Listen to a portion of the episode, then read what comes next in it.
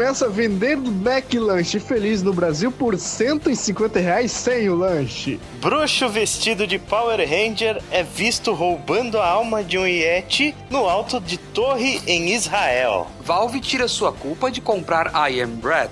EA lança vídeo tutorial para Ubisoft de como se modelar seios em 3D. The Crew 2 é anunciado pela EA. Eu sou o Ale Romero. Eu sou o Chico. Eu sou o Proto. Eu sou o Greg. E eu sou o Vitor. E estamos começando a edição número 6 do Outside.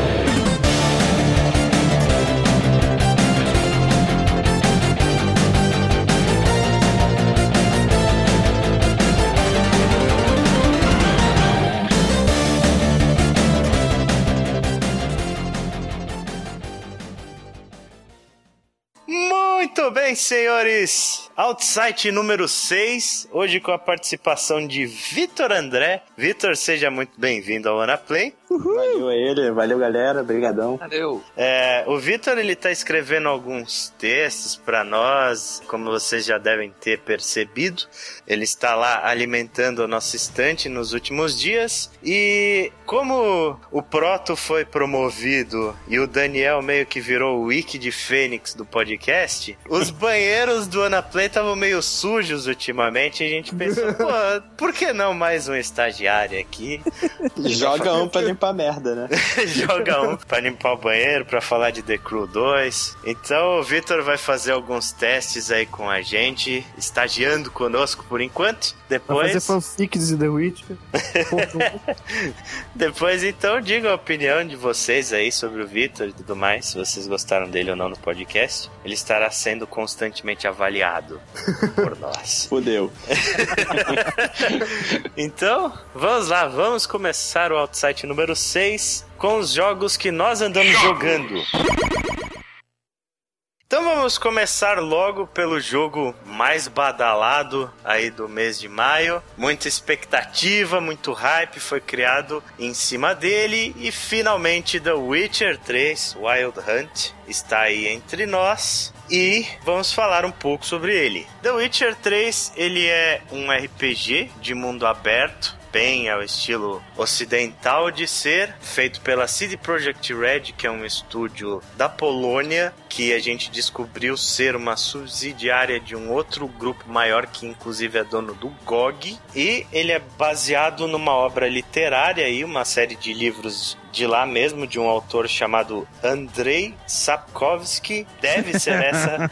deve Duvido. ser esta a pronúncia com todas as consoantes e, e acentos que, que, que ele tem. Ele conta a história de um cara chamado Geralt de Rivia, que é um dos Witchers mais fortes, né? Que já existiram. Tal. Ele, ele é sempre citado como um dos maiores de todos e etc. E a primeira coisa que confunde bastante, assim, principalmente para mim, eu não sou um cara familiarizado com a obra, não li nenhum dos outros livros, não tinha jogado nenhum dos outros jogos, porém o hype ele tomou conta da, do universo, então eu fui obrigado a jogar The Witcher 3 para ver qual é que era, né? Uhum. E a primeira coisa que confunde para quem não, não é acostumado com esse universo, eu acho que é o fato de que no Brasil The Witcher foi traduzido como bruxo, sendo que na realidade os Witchers eles não são bruxos. Não, eles são bruxeiros. Eles são bruxeiros, exatamente. e se você pegar, obviamente a tradução foi porque witch em inglês significa bruxa, né? Só que o masculino de bruxa em inglês é warlock, ou se não wizard. A palavra witcher ela não existe em inglês, ela é uma, um nome próprio. E o que que são esses witchers na realidade? Eles não são grandes usuários de magia, eles são caçadores de monstros que estudam a vida inteira e são treinados a vida inteira, durante o processo eles sofrem uma mutação genética e eles se tornam meio que super-humanos. Eles têm sentidos mais aguçados, inclusive isso é uma coisa que é, é explicada pela própria jogabilidade do jogo, porque você tem um botão lá para para visão além do alcance, né, onde você Visão, consegue audição, olfato, tudo além do alcance. Exatamente. Você ouve barulhos de muito longe, você consegue encontrar pistas onde ninguém mais veria e etc. E eles também são ultra resistentes, né? Eles aguentam muito mais porrada do que um humano normal. E tem uma longevidade muito maior. E É mais mulher do que o normal também. Sim, também, também. também, exatamente. e uma outra coisa legal, né? Como eles são estudiosos e tal da- disso e especialistas no assunto, na jogabilidade bastante a questão preparo de óleos, poções, elixires etc. para combater esses monstros. Você sabe que se você tomar a poção X, ela vai aumentar a sua força. Se você passar tal óleo na sua espada, ela vai ser mais efetiva contra monstros e tal. Se você usar uma magia específica também, muitas vezes. Também. É porque você né? falou, ah, eles não, não são grandes usuários de magia. Tipo, eles não são grandes brutos, tipo, não tem. Eles não são Gandalfs da vida. Exatamente. Mas eles são usuários, eles têm um, um conhecimento razoável de magia. Eles têm uma gama É. de magias que cada um utiliza ali pra se virar. É, eles têm umas magias chamadas sinais, né? Que são É. bem básicas, assim. Isso fica evidente o quão básicas são depois que você encontra as reais bruxas do jogo, que as magias Sim. delas são infinitamente maiores que a sua, né? Não, tipo, a mina tem uma casa em outra dimensão. Tipo, é muito foda. Esse é o Básico. nível.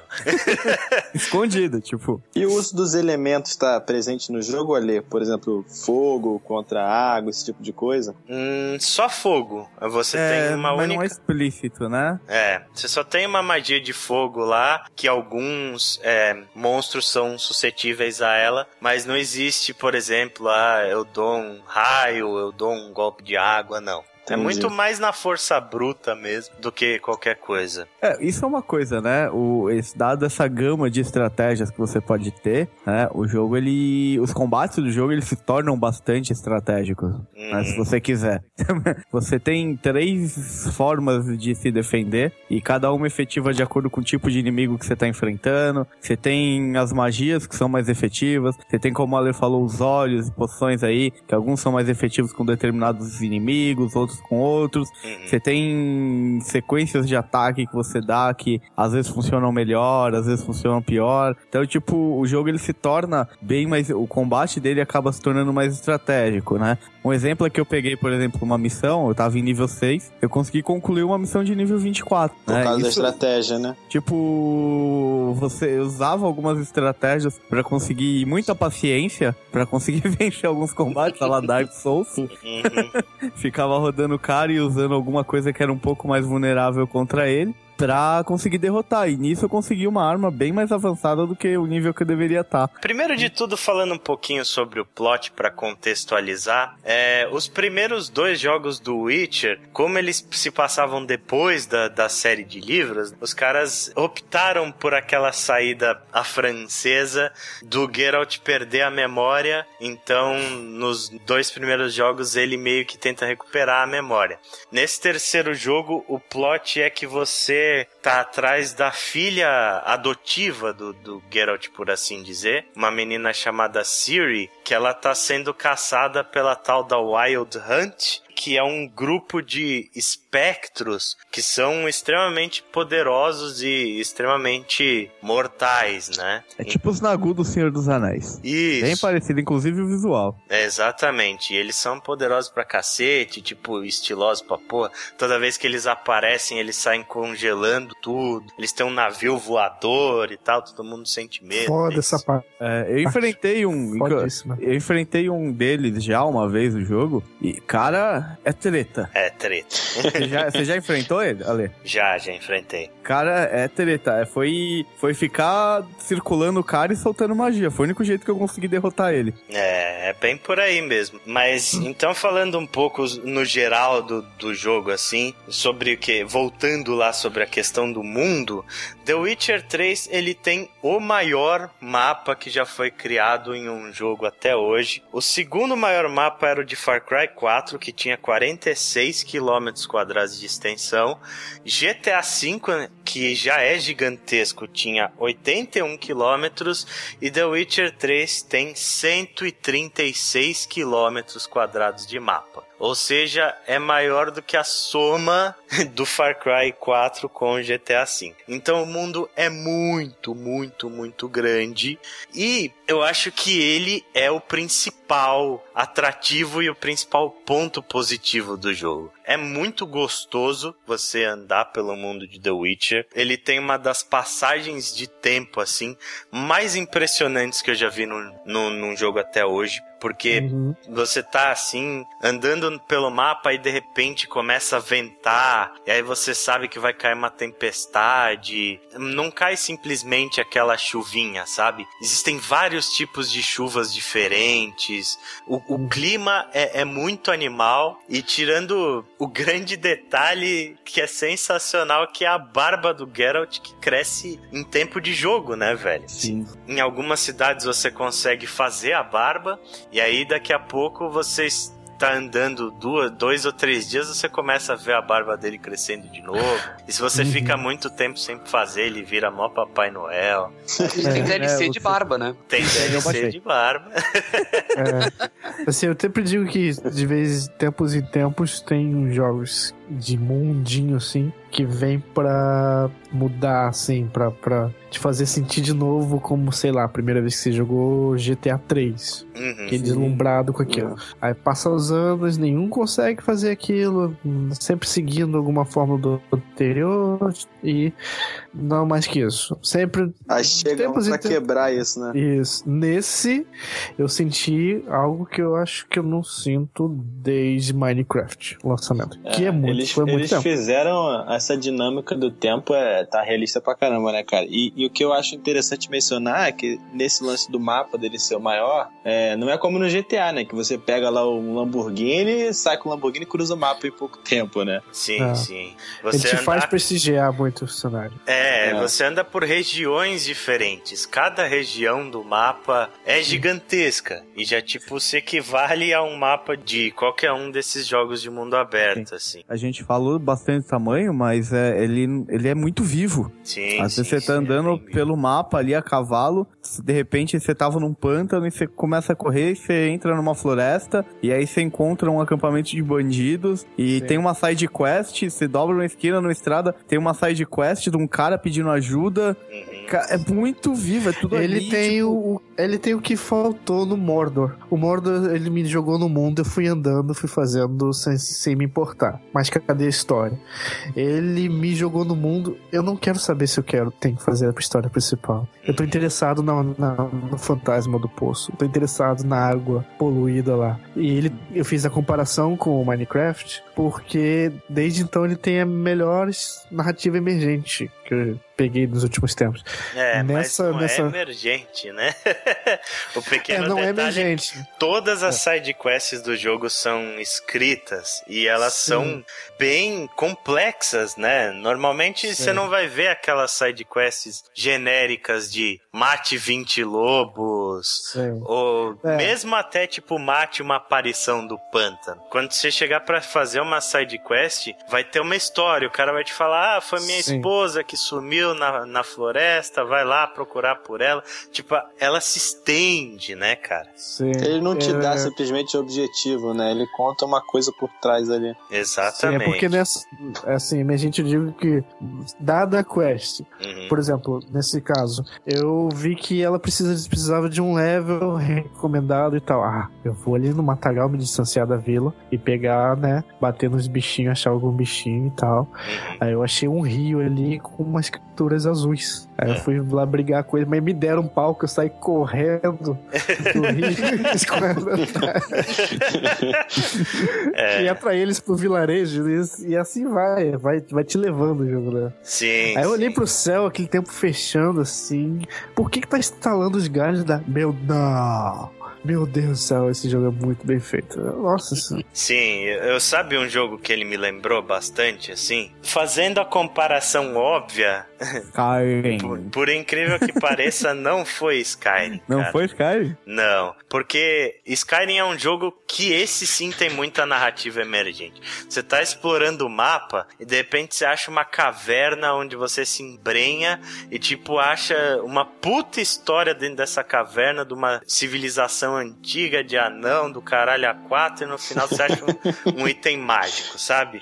Eu não senti isso em, em The Witcher. Eu achei que o jogo que ele me lembra é Red Dead Redemption. Bastante assim, porque o, o mapa ele lembra bastante mesmo. Não é? Estilo, né? o, O, o, cavalo também, né? Exatamente, tipo, o- você anda muito de cavalo por uma vegetação que é mais baixa, assim, que é uma coisa que me lembrou muito a sensação que eu tinha quando eu tava jogando Red Dead Redemption. E as side quests também são parecidas. É Sim. tipo aquela pessoa que você acha perdida no meio do mapa e te pede ajuda, né? É, eu vou mais fundo ainda. Eu acho, achei, eu senti muito desse jogo, assim, pelo estilo de visual, pelo mood, pelo clima da- das vilas, pelo clima ensolarado, pela junção de todas as coisas, pela cultura ali e interação. Eu achei que ele parece muito, mas muito um Fable que o Peter Molyneux quisesse que tivesse dado certo depois do 1, Que sabe? ele, Ah, que ele Eu sonhava. queria, é, eu queria que meu Fable 2 fosse esse jogo, sabe? Que não deu muito certo, mas ok. Sim. Eu senti muito. Ah, eu estou. Agora eu tô jogando uma coisa além daquilo que aquilo foi pra mim naquela época do Fable 1, entendeu? O mundo, ele, ele é muito foda. As side quests nesse jogo, elas realmente fazem parte de um plot maior. Uma coisa que eu achei legal é que ele divide side quests de, por exemplo, contratos. Então, tipo, essas missões emergentes que você faz no- numa beira da estrada, alguma coisa assim, ele fica como contrato. E as side quests, elas são quests bem grandes, normalmente com vários objetivos. Elas acrescentam muito ao lore daquele mundo. É como se elas fossem de fato uma história secundária em relação ao Elas plot são, por principal. acaso, vários segmentos investigativos. Sim, é, não só isso, mas ela te apresenta vários personagens, va- tem quests que você segue toda a linha daquele cara. Isso sim me lembra Skyrim. Por exemplo, aquela quest da escola de magos ou da guilda de ladrões e tal, que são quests bem longas e que, que alteram toda a visão que você tem do mundo. Aham. É, eles dão jus realmente ao que devia ser uma side quest, né, cara? Porque é, esse, esse sentido se perdeu tem um bom tempo nos jogos, assim. A Side Quest virou filler, né, de jogo. É, Isso. pois é, só pra botar ali, encher e falar que o jogo tem mais X horas de duração. Exatamente. Normalmente são coisas todas iguais, né? Watch Dogs, beijos. Tem tipo três tipos de, de quest no jogo inteiro. No caso de Witcher, não. Todas as É. quests elas são bastante diferenciadas. Tem muita coisa pra se fazer no jogo, velho. Então, como a mídia elogiou bastante nessa parte do. Como as pessoas estão mudando, eles, elas não estão preocupadas com o plot principal do jogo. Foda-se o, o plot principal. Foda-se os portais, foda-se que a magia invadiu as pessoas não souberam usar e não sei o quê. Não, estão preocupadas com tocar galinha no quintal. Uhum. Isso talvez você entre né, no jogo pra ajudar elas. Eu achei isso demais. É uma das- qualidades de, que eu mais admiro. E isso me irrita muito em Pokémon, né? Não sei se eu já falei alguma vez, mas tudo naquela porra daquele jogo parece girar em torno de Pokémon. Você fala com qualquer pessoa no mundo, ela vai falar sobre Pokémon. a faxineira do mundo tá lá falando de Pokémon. Sim, eu gosto do esforço, da diversidade de assunto que o jogo tem pra você. E as missões são muito variadas, né? Tem muita coisa pra você fazer no jogo, desde tipo você caçar monstros, caçar ninhos de monstros, corrida de cavalo, briga de, de porrada com os caras. E o, o jogo tem até um card game embutido dentro dele, né? É só um, esse lance de briga, cara. Aí você vê como que é o jogo, né? Hum. Teve uma teve uma dessas missões de briga que eu fui fazer. E aí antes de começar a luta, tipo, era um cara muito magrelo que ia dar um pau nele fácil. Uhum. Aí o cara vi, chega nisso, hein? Ô, Meu, sou, tipo, começa a explicar, meu, sou um pescador tal, só tô aqui porque falaram que eu, me dar comida se eu lutasse e tal. Pô, perde pra mim, por favor, perde de propósito, pra eu Sim. poder Pode. alimentar minha família. Puta, cara, na hora, eu soltei o controle e falei, ah, bate aí. É, eu não, eu Tipo- espanquei o cara e foda. Então, tipo, esses detalhes do jogo, né, cara, ele deixa o jogo muito mais rico. Sim, sim, muito, cara. E- É, eu- o que eu acho interess- achei interessante também é que nesse tipo de coisa ele acaba deixando a sua personalidade entrar no jogo por causa das escolhas que você faz também, né? Uhum. Tá vendo, Ale? Eu- tá vendo? Eu deixei, eu, eu deixei, eu perdi pro cara.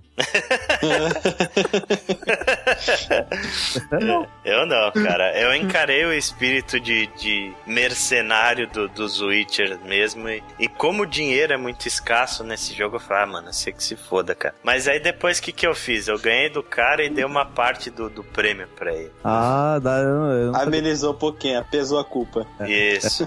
Além disso tudo, a história principal do jogo é muito boa, bem intrigante, tem quests que são muito pesadas, os personagens são ótimos, extremamente carismático, todos eles bastante complexos. Aí entra o peso de, de um jogo graficamente bem feito, porque a expressão deles é muito foda, cara. O Blood Baron lá, por exemplo, é um personagem muito foda. Tipo, você percebe a esposa e a filha dele somem e você tá numa quest pra achar as duas, você percebe o peso que aquilo teve em cima do cara. Por toda a expressão e o jeito que ele fala, você consegue desenhar a personalidade dele perfeitamente ali. É, cara, mas e essa. Os personagens são muito bem construídos, até os mais, tipo, simplórios assim do jogo. Uhum. Você tem. Você acaba. você presta atenção, você acaba, meu, puta, não é. Ele não é tão simples assim. Mas como nem tudo são flores, vou falar, cara, que essa sensação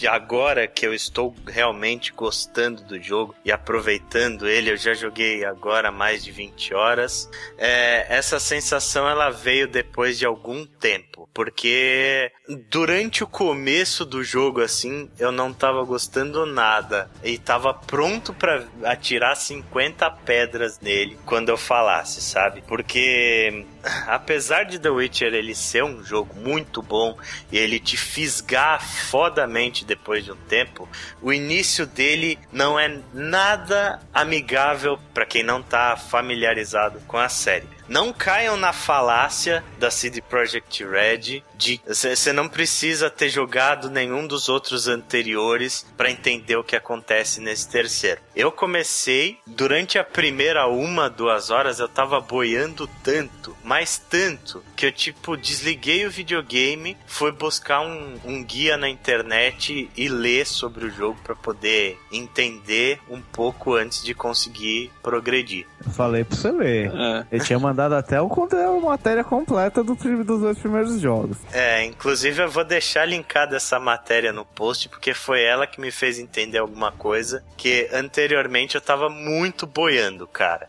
E a dica que eu dou é essa: se você for jogar Witcher 3 e não jogou os outros jogos, pegue um bom resumo antes do universo e dos dois primeiros jogos. E um bom resumo que eu digo não é o livreto que vem junto com o CD, que tipo, se você comprou a edição física, ele vem com um mini resumo, né? Com aquilo lá você não vai entender porra nenhuma. Então pegue uma coisa caprichada mesmo pra ler, porque senão você vai boiar fodamente. Põe no link porque eu vou usar também. Colocarei, colocarei. E cara. assim, né? Se você tá ouvindo e ainda não assistiu o nosso vídeo do The Witcher, vai lá e assiste, né? A gente fez um videozinho. Uhum, que ajuda bastante, né? Inclusive. Aproveitando pra falar nisso também, é uma coisa que eu achei interessante interessante assim foi esse lance do, do jogo físico em si da CD Projekt Red, porque eu, pelo que eu vi, ele vem bem assim, Hum. com bastante coisa, né? Informação, com o mapa, essas coisas assim. É, adesivo. É uma edição bem caprichada, tipo, que você não via há muito tempo num jogo físico, né? Inclusive eu vi até um, um meme na internet do um cara postou essa capa do essa, essa esse agradecimento que vem né da CD Projekt Red dentro do CD, Sim. ele postando e marcou assim: "E aí Ubisoft, aprendeu?" Justíssimo. Justíssimo, justíssimo, cara. É uma edição muito bem feita mesmo. E uma outra coisa que me fez começar a aproveitar The Witcher de uma forma melhor foi ter dropado a dificuldade do hard que eu comecei pro normal. O jogo no hard, ele sofre com um certo problema que ele mostra na cara os problemas do combate desse jogo. No hard, o seu personagem ele fica muito mais frágil. Você morre com 3, 4 hits assim, um golpe do inimigo vai uma quantidade cavalar da sua energia. Conforme você medita, você não recupera life. Ah, não? Não. Então, Eita. então tipo, a dificuldade do jogo ela sobe consideravelmente e você precisa ser extremamente preciso no combate para você levar o menos de dano possível, né? E aí que você percebe que tipo o combate de Witcher, ele não tem a precisão de controle necessária para esse tipo de desafio, como por exemplo num Bloodborne da vida, que é um jogo difícil, porém os, os controles eles são muito precisos na sua mão. Se você aperta o R1, você sabe que o cara vai fazer aquela determinada animação de tal jeito. Se você vai correndo e, e faz, a arma tem outra animação. Você sabe O jogo que te dá as ferramentas corretas pra. Exatamente, você sabe com eh, o que usar no, no momento em que você precisa, sabe? Se eu vou apertar esse botão, o cara vai responder desse jeito. Em The Witcher, eh, ele tem um problema que ele tem uma aleatoriedade nos ataques. Tipo, você aperta o quadrado, de repente ele dá um golpe normal, mas tem horas que o cara pega e dá um duplo twist carpado com a espada pra, pra, pra acertar o inimigo. Tem horas que você aperta o botão, ele rola e dá uma estocada. Tem hora que ele ataca pra cima, tem hora que ele ataca pra baixo. Você simplesmente não consegue ter controle do que o seu personagem faz. E isso às vezes é muito irritante, velho. Você vai lá pra dar uma espadada no inimigo que tá, tá na sua frente, o Geralt dá um pulo giratório pra acertar a espadada no cara, e aí vem um bicho pelas suas costas e te acerta uma porrada que vai tipo metade da tua vida. E você acaba ficando meio puto com isso. Ele tem uma trava de mira no mesmo esquema do, do Bloodborne, só que ela funciona que nem o nariz. Tipo, às vezes você trava a mira no inimigo e ele trava a mira num cara que tá lá na puta que pariu. E você dá um ataque, tipo, no cara na sua frente, ele ignora completamente e vai atacar o cara lá da casa do caralho, tá ligado? Cara, não tem um controle disso direito, né? É, exatamente. Você não tem um controle direito do seu personagem. Aí, no- a partir do momento em que eu troquei o jogo pro normal, o combate ele se tornou mais tranquilo. E com isso eu consegui aproveitar melhor, sabe? Porque antes eu tava passando muita raiva mesmo. E já é meio característico da série Witcher, pelo que eu tava lendo. Exatamente. Eu joguei um pouquinho no 1, depois um pouquinho do 2. E nenhum deles me agradou tanto na hora do- da batalha. Notei também a, o- a é, a detecção dos objetos no cenário é meio estranha. Se ele não tiver exatamente alinhado com aquele objeto, não aparece o prompt pra você poder pegar. Não sei se vocês já atualizaram, não sei. Sim. Se eles fizeram alguma coisa com isso. Mas quando eu joguei tava bem assim. Sim, é bem assim mesmo. A movimentação do personagem no geral é bem tanquezão, né? É, meio reckless. É, a no- câmera é muito rápida e ele é meio reckless. Sim. Eu, eu quase bambiei naquela pontezinha que tem passado no tutorial. Jura que, que tá com essa instabilidade? Como que eu vou passar reto aqui? Não me sinto nem um pouco seguro com esse personagem. Quase, sei lá, é muito estranho. É, é um pouco esquisito mesmo a, a movimentação dele. Vezes você acaba acostumando, né? Depois de jogar muito tempo assim, acaba, acaba pegando o jeito. Mas no É começo. que Bloodborne é- estragou muito o jogo, né, pra gente. Né? em termos de controle, com certeza, cara. Uhum. E, e o último defeito, assim, que eu acho que talvez tenha sido o, o mais complicado pra mim no começo, é que a progressão do seu personagem é muito lenta no início do jogo. É, eu Muito. concordo. É, você começa com todo mundo falando que o Geralt é o fodão, que tipo, ele é o melhor Witcher que já existiu e não sei o que, e você é estuprado por um grupo de lobos. Dissonância, beijos.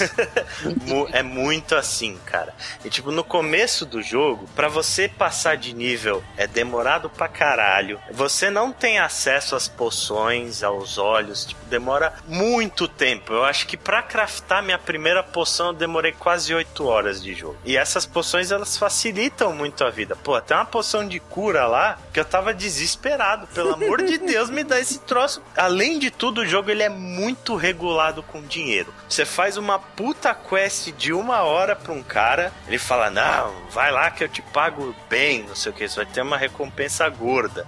Aí beleza, você faz aquela quest gigantesca e no final você ganha 10 pontos de experiência e 20 moedas de ouro, tá ligado? Quase Acontece, tu dá um É, tapa na cara acontece. do maluco. né? acontece muito isso. No começo do jogo você é muito limitado em recurso.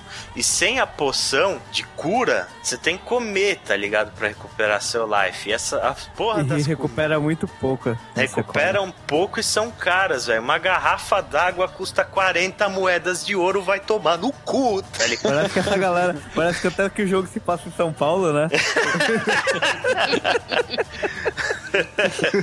E o com... ainda é gradativo, né, cara? Pelo que eu vi, quando você come, não cura de uma vez. né? Não, Não, é por timing. Todas, até as poções de cura são assim. são. Ela tem um tempo que ela vai curando. Uhum. A vantagem disso é que se tá te curando e você, tipo, é uma poção que enche um pouco mais da sua vida e você tá no meio de um combate, por exemplo, você leva um dano e ela continua curando. Sim, É, sim. isso é bom. Isso é, isso é uma vantagem que eu vi É. disso- desse ponto. A maioria das poções que você toma, todas elas têm uma, um tempo de duração. Uhum, E Entendi. tem uma toxicidade, né? Que você tem um limite de poções que você pode ficar, você pode tomar. uhum. Não fica pode. doidão. É, senão você dá merda. Parece que a série toda já é assim, né? É, Sim, pelo que eu vi, sempre é- é- acho que a aparência dele vai mudando, né? Se você começar a ficar utilizando É, ele vai esse ficando tipo em- de coisa. Ele vai ficar, dá a impressão que ele vai ficando meio intoxicado mesmo. Uhum. O começo do jogo é muito difícil, tipo, você não sente essa sensação de progresso, e quando ela acontece, ela acontece toda de uma vez. De repente eu fui olhar meu inventório, meu inventário, ou é inventório? Inventário. Inventário. Inventário, né? Eu fui olhar meu inventário, aí eu fui ver, ah, que, que poção que eu posso craftar? Ah, porra, todas. Pá, craftei tudo de uma vez. Depois de 15 horas de jogo, sabe? É. Até lá eu não tinha nenhum. É, o meu aconteceu mais parecido com isso também. 15 É, horas é meio punitivo, né? Uma coisa pra caralho. Bastante coisa pra caralho. punitivo. Coisa pra caralho. Não foi 15 horas, mas foi tipo depois de umas 10 horas, pelo menos, assim. Você tem que, você tem que jogar bastante até você começar a ter uma sensação de progresso real. E, tipo, inclusive pra encontrar equipamentos melhores e etc. Acho que se não tivesse esse mundinho do jogo aí, acho que muita gente já teria desistido, né? Ah, É. sim, cara. E- Ah, sim. eu, inclusive. eu tive que me forçar um pouco pra, pra conseguir gostar dele. E no final valeu a pena, porque agora eu tô gostando bastante do jogo. Eu tô... Ele me prendeu de fato. Eu... Ele é o eu- estilo de jogo, ah, depois das 100 horas que fica bom. Ah, Final Fantasy XIII mandou um abraço. É, não, acho que não, não são 100 horas, mas ele demora um pouquinho pra engrenar, assim. É Demora. bem o que o Ale falou É. mesmo. Ele Demora, tá mas- fazendo jus agora, o Geralt é o fodão ou não é o fodão? Ah, agora é. Agora eu tô me sentindo mais fodão e tal. Mas é, ele, ele. Você acaba, quando você vai pegando as manhas, você também começa a pegar o esquema pra se sair melhor no jogo, né? Eu acho que ele tem um quê de melhorar você como jogador também. Também, também. Mas você precisa de nível. É, obviamente dá pra fazer, mas é muito no try hard, tá ligado? Sim, com certeza. O nível te facilita muitas coisas no jogo. É, por um lado isso é bom também, né, cara? Porque não é aquela coisa, tipo, muito fácil de conseguir, né? Você tem que se esforçar um pouco antes pra depois tentar. É, tem que dar uma suada pra conseguir. Mas, no geral, acho que é isso. Tô gostando muito de The Witcher, recomendo bastante o jogo. É um dos maiores títulos do ano, eu acho que obrigatório pra quem gosta de RPG medieval. Tem que conferir mesmo, não tendo conferido os outros jogos aí. Você acha que tem força pra competir com Game of the Year aí, não? Tem, cara. Tem, sim. Certeza. Não é o meu Game of the Year. Já teve um jogo aí, ninguém sabe qual é, né? Que, que eu achei melhor do que o Witcher. Mas nas premiações de final de ano aí, pelo tamanho do mundo, o pessoal adora jogo assim. Essas premiações É, Eu adoram. acho jogo que se o Batman não for fodão, ele ganha. assim. Também acho, também acho. Mas é isso então. The Witcher 3 Wild Hunt.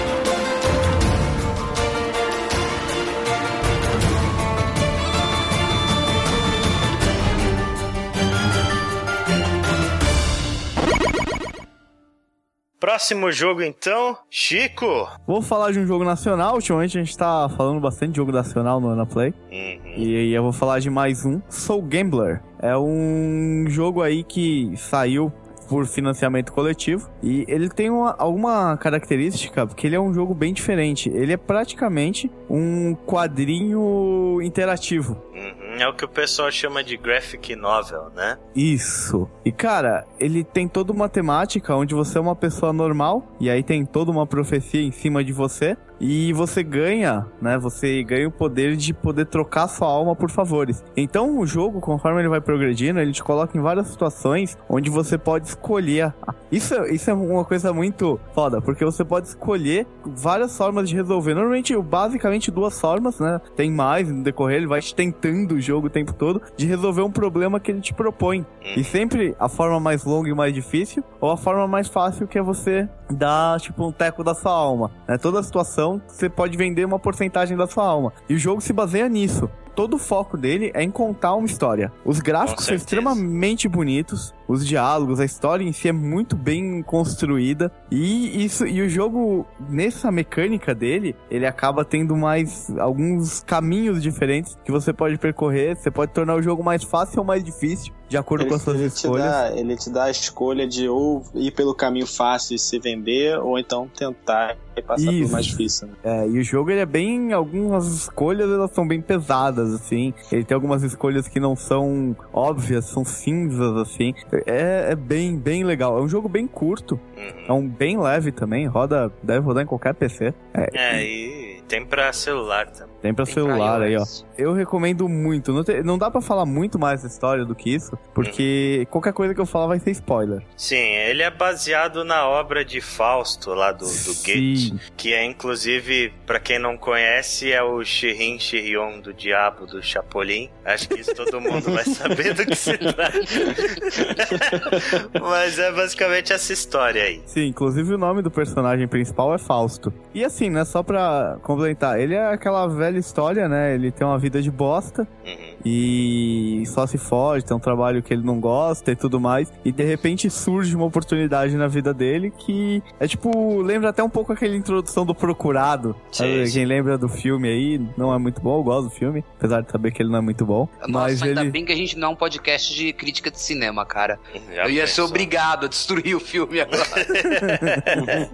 Então, tipo, ele tem toda essa temática, né? A gente vê essa história recorrente de o cara ser, tipo, tá um, ter uma vida fodida, uma vida de bosta, e aí pinta uma oportunidade pra ele, e essa oportunidade pode ter um custo um pouco alto, Uhum. né? E aí não fica. E, e aí, tipo, nunca fica claro pra ele, pô, mas o conceito de alma dentro do jogo pra ele é nebuloso pra deixar ele na dúvida, né? Ele deixa o jogador na dúvida, tá, mas qual que é a consequência se eu vender minha alma? Tipo, o jogo não te deixa isso claro. Uhum. Então, tipo, ele te incentiva mesmo a muitas vezes ir pelo caminho mais fácil. E aí vai da sua escolha. Eu não vou Justo. falar mais do que isso, senão vai foder o jogo. Mas, É. cara, é um jogo de fácil acesso. Joguem, é um jogo nacional. Não é puxando o saco, não, mas a gente fala mal quando tem que falar mal, como vocês podem ter visto já. Uhum. E, cara, é um jogo que vale a pena aí, você não vai perder muito tempo e é uma história legal de se, de se experienciar. Esse jogo Soul Gambler, ele já foi dado de graça no Split Play, que é aquela loja que a gente até já falou em um Drops há bastante tempo atrás, uma loja só de jogos nacionais. Ele foi dado para quem se cadastrasse na loja, se eu não me engano. E no atual momento eu estou olhando aqui ele no Split Play, ele está por R$ 1,25 com 80%, 30% de desconto. É. Ou Acho que tá um seja, pouquinho caro, hein, cara. Isso aí, lar- larga de ser gordo, economiza a coxinha do, do, do café da tarde e compre Soul Gambler, que é um jogo bem bacana. E falando em jogo nacional, né, Proto? Sim, um que a gente inclusive fez vídeo, que eu queria muito ter estado na gravação, mas não deu certo. Tá em alta aí agora, né? Né, tá em alta, eu peguei na estreia, tá disponível no GOG, na Steam, que é Thorin. Thorin é um jogo brasileiro também, que fez um belo hype antes do lançamento. É um jogo que saiu pra PC e Play 4, se não me engano. Sim, sim, eu joguei no Play 4. E o jogo é assim, vamos primeiro desconstruir o trailer do jogo. Ele não é um jogo de ação, tá Não. bom? Se vendeu Não errado. é um- Se vendeu não é errado. um jogo de capa e espada. É um jogo de exploração e história. A história do jogo é a seguinte, eu achei ela muito boa. Você controla uma menina que nasceu depois de uma catástrofe no mundo. Hum, E a catástrofe foi que a humanidade fez uma torre chamada Thorin para tentar chegar aos céus. sim. E essa torre deixou o Sol bravo. E ele decidiu que nunca mais sairia do céu. E portanto nunca mais chega a noite. E as plantas vão morrendo aos poucos. E você tem vários problemas causados por isso. E você é a filha da lua. Seja lá o que isso signifique depois, né? Uhum. E parece, no começo do jogo, que você tem um destino. Que provavelmente é salvar o mundo, como é bastante, bastante tradicional nesses jogos. Sim. E daí você vai explorar, tem que pegar itens e matar o dragão que protege a torre para poder permitir que a luz da lua volte ao mundo. Sim, sim. E o jogo é extremamente introspectivo. Ele é cheio de riddles, né, de charadas e de frases proféticas. É uma história muito boa. Se você for de Gaiman, você provavelmente vai gostar desse jogo. Uhum. Ele é muito baseado nas obras do Tim Ico, né? Do próprio Ico, do Shadow of the Colossus e um pouquinho de Zelda também. Ele tem aquele ar de uma história bastante obtusa, tudo é muito interpretativo, existe muito diálogo confuso e é muito da, da sua viagem que É, vai da cabeça de cada um, né? Interpretar É. de qualquer forma. é muito um jogo sobre uma jornada, sabe? Sobre o que você passa e, e existe uma série de analogias com a religião judaica, principalmente, com a cabala judaica lá, a questão da árvore da vida e tudo mais. Referência não, ela é explícita, ela é mostrada claramente no jogo. Uhum. É, é um jogo bem focado na história, apesar dela ser, ser bem subjetiva, né? Sim, sim. Eu acho que a maior qualidade do jogo ela tá não na história, mas sim na jornada mesmo. Ele é um jogo muito bem variado, sabe? Apesar de ser um único cenário e ser bastante curto, dura em torno de duas horas até você conseguir terminar. É, tem horas que você passa por um sonho da, da criança da lua e aí você vai por cenários diferentes. É um jogo que joga mecânicas diferentes o tempo todo na sua cara. Tipo, a- você começa sem nada assim, aí daqui a pouco você ganha a espada, aí você ganha uma mecânica de um vento soprando e você tem que cravar a espada no chão pra não sair voando tal. Existem muitas, muitos puzzles que você tem que desvendar, alguns deles bastante inteligentes, inclusive, né? O próprio crescimento do personagem, né? Que é uma coisa que a gente comentou até no vídeo, a evolução dela fisicamente, você vê isso claro, né? Sim, durante sim. o jogo. E você falando da história, a história, a forma como ele conta a história chega a ser bonita, porque ele conta muito com poesias. Uhum. né? Quando você olha as lunetas ali e tudo mais. Sim. E a gente tem o prazer de poder ler a poesia no original, né? Já que o jogo é brasileiro, Uhum. É, tem aquela tradução lixo, né? pois né? E o jogo tem alguma coisa que é muito, muito interessante. O Ale falou da parte de você cravar a espada no chão pra não ser levado por uma ventania. Isso é opcional. Você pode resolver o jogo inteiro sem nunca ter essa mecânica. É. Você pode nunca pegar a habilidade de cravar a espada no chão. Você pode nunca pegar muitas coisas. O jogo te obriga a explorar um pouco o mundo e tentar entrar na filosofia e nas coisas que ele tá te mostrando pra entender e pegar melhor e você voltar pra trás Por exemplo, vocês dois que jogaram, a, o Ale e Chico, Uhum. vocês pegaram a proteção contra a magia? Não, peguei não. Pois é. Proteção contra a magia é o, a cota de malha? Não, é a máscara do cara Ah. que cuida de você. Você tem que. Depois que você pega a espada, você volta e pode pegá-lo. Mas eu acho que você Sim, tem que cortar sim. esse pedaço. E dá pra, dá pra também se tornar mais poderoso e tal. Inclusive tem várias partes do, da árvore da cabala lá que são completamente opcionais, né? Sim. E isso Sim, eu acho que eu gostei bastante do Você jogo. vê que se você olhar a árvore, ela tem. Ela tem um paralelismo, né? Na formação dela. Uhum. Eu não consegui cumprir todos os pontos da primeira vez que eu terminei. Inclusive eu vou jogar o jogo novamente pra fazer 100% dos troféus. Então você não se tornou um ser completo. Não. Olha só, olha só, ó, ó, ó.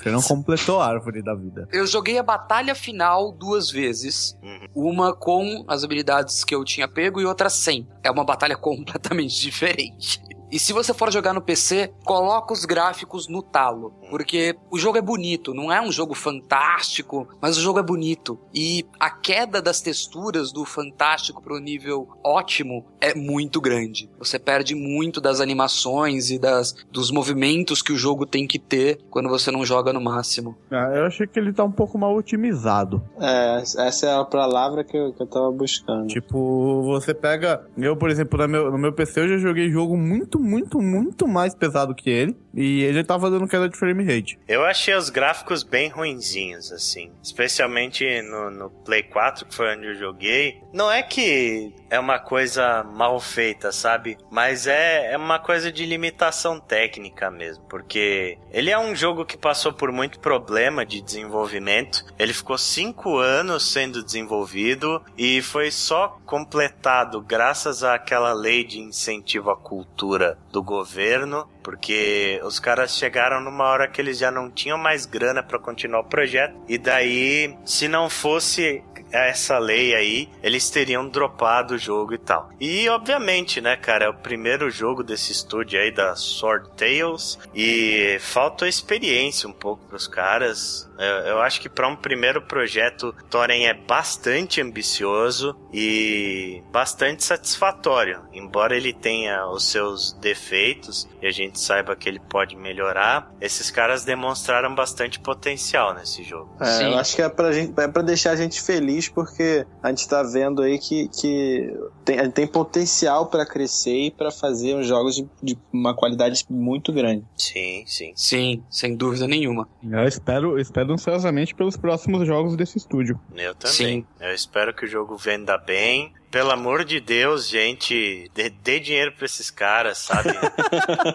Não deixa falir. Não, porque o nível de babaquice da internet é uma coisa impressionante. Teve gente, por exemplo, falando que ia piratear o jogo porque ele foi financiado pelo governo, então ele já pagava imposto e o jogo tava pago. Ninguém Ah, ah, tá Ninguém pensa que os caras só tiveram financiamento pra fazer o jogo, que eles ainda têm que cobrir os gastos, né, e ganhar algum lucro e se sustentar com isso. É muita idiotice, por favor. Não, e outra, né? O pessoal acha que os caras estão trabalhando de graça. É, obviamente. É, tem, tem gente muito ignorante na internet, a gente sabe disso. É, se você é um cara que acredita na indústria nacional e que admira o trabalho dessas pessoas e sente conforto em, em ajudar, Thorin é um jogo que você deve ir atrás. E, e mesmo para quem gosta da, da, de Ico, de Shadow of Colossus, Shadow of Colossus não é um bom exemplo porque Shadow of Colossus é muito baseado em batalhas épicas, coisa que esse jogo não tem. Ele é mais um jogo de puzzle. O único inimigo que você enfrenta durante toda a, a extensão da obra é o dragão. E você enfrenta ele várias vezes, né, du- durante, o- durante o caminho, mas é o único inimigo e tipo o combate não é nada primoroso, é uma coisa muito mais puzzle, inclusive, né? Não é uma coisa, nossa senhora, eu estou aqui enfrentando um dragão. Não, existe uma forma de vencer ele, você tem que descobrir como. Não não vá por esse viés de que é um jogo de aventura. Pense que ele é uma, uma viagem introspectiva, é um jogo para quem gosta desse tipo de história mais subjetiva. E com certeza é, é um jogo bastante interessante. Eu recomendo por esse aspecto. Então tá, então, seguindo aí a nossa o nosso podcast nacional, vou falar de mais um jogo brasileiro. Outro jogo inclusive que a gente fez vídeo, tá no nosso canal do YouTube.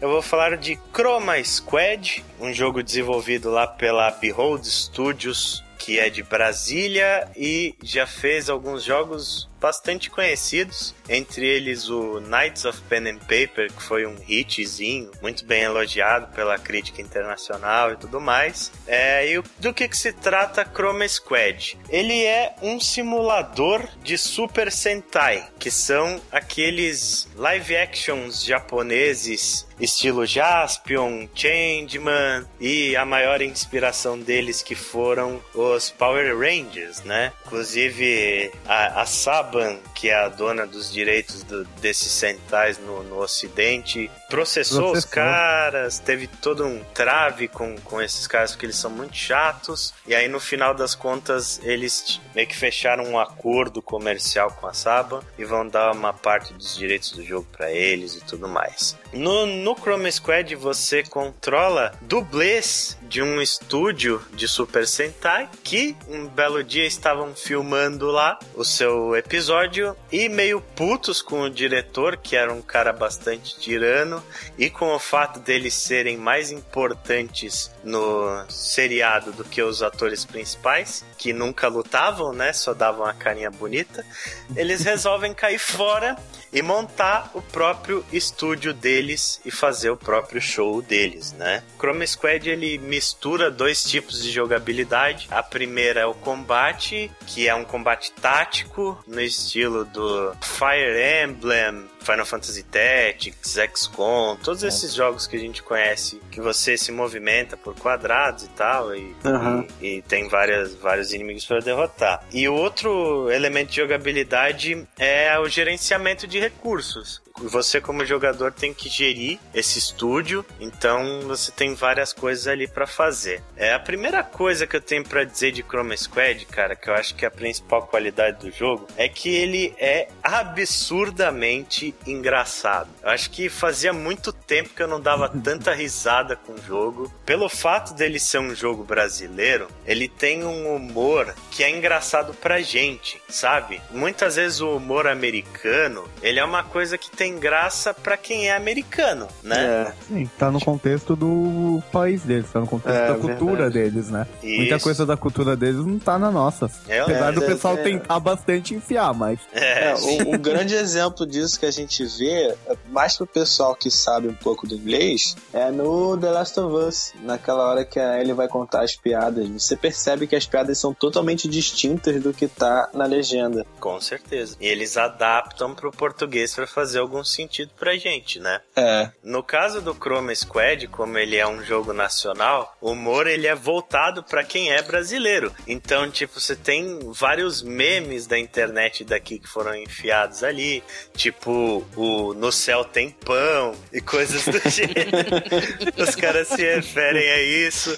No começo do jogo, você você enfrenta um, um cara lá, né? Tipo, é tudo bastante improvisado e tal, e um dos inimigos é um monstro que ele é, tem um cone na cabeça, a arma dele é um semáforo, tudo extremamente tosco. E na hora que os caras me falam que o nome do bicho é monstráfego, eu quase caí da cadeira de dar risada, velho. Tipo... Sério, eu, eu, eu, eu, ri demais, assim. ok, esse jogo acabou de conseguir uma venda.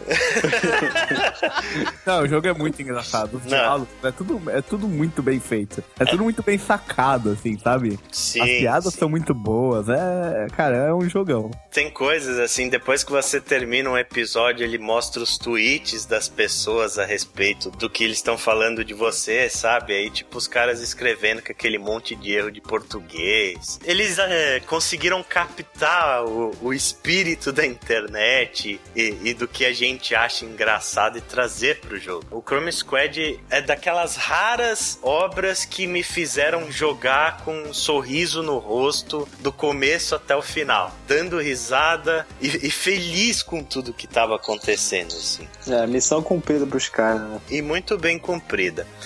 Um dos aspectos mais legais também que deixa o jogo mais divertido é que ele é extremamente customizável. Tudo nele você consegue é, mexer, tipo, desde os personagens que você escolhe para montar a sua equipe, e os personagens são cheios de referências e alguns são ridiculamente absurdos. Tipo, tem um castor, velho. Você pode escolher um castor pra fazer. Não, meu, você pode escolher o Tyson, cara. O Tyson. tipo, a, a Michonne do Walking Dead é igualzinha, assim. A, ela é de referência. Inclusive, tem uma coisa legal aí. Tem vários caras que apoiaram o Kickstarter do jogo que podem ser escolhidos como personagens. Além disso, dos personagens tem as coisas, os dados da sua equipe que você consegue customizar e o jogo ele se refere muito a isso, sabe? Você consegue customizar o nome do seu estúdio, o nome da sua equipe, o grito de guerra. Ele usa essas coisas o tempo inteiro. Então, quanto mais criativo você for, mais engraçado o jogo fica. Como, por exemplo, o meu estúdio se chama Wanacorp, obviamente. é, o nome do esquadrão é Powercasters. O grito de transformação é sonorizar. o morfar do, do, do, meu carinha é sonorizar. O grito de transformação é pelo poder do Levelator. Esse quem edita podcast vai entender. O nome do robô é o Anazord. E o ataque finalizador eu coloquei, obviamente, eu vou equalizar sua cara. então, tipo, é, é, muito foda. Nesses tweets de final de episódio, ele pega essas referências, né? E aparecia pra mim lá: meus filhos ficam correndo pela casa gritando: vou equalizar sua cara o tempo inteiro. e como é que funciona a jogabilidade? Falando um pouquinho dela. A parte de gerenciamento de recursos, você produz episódios do seu Sentai, né? E aí, cada episódio que você faz, ele gera uma quantidade de fãs e essa quantidade de fãs ela é revertida em dinheiro. Então, aí quanto mais fãs você tem, mais você arrecada e com isso você consegue customizar as coisas, fazer upgrades pro seu estúdio, você compra novos equipamentos para os personagens. E isso também dos equipamentos é um show à parte, tipo, no começo é tudo muito improvisado. Você tem lá o seu capacete feito de balde, a espada feita de papelão, sabe? E aí conforme conforme você vai arrecadando dinheiro comprando equipamentos melhores, o seu show vai ficando mais profissional.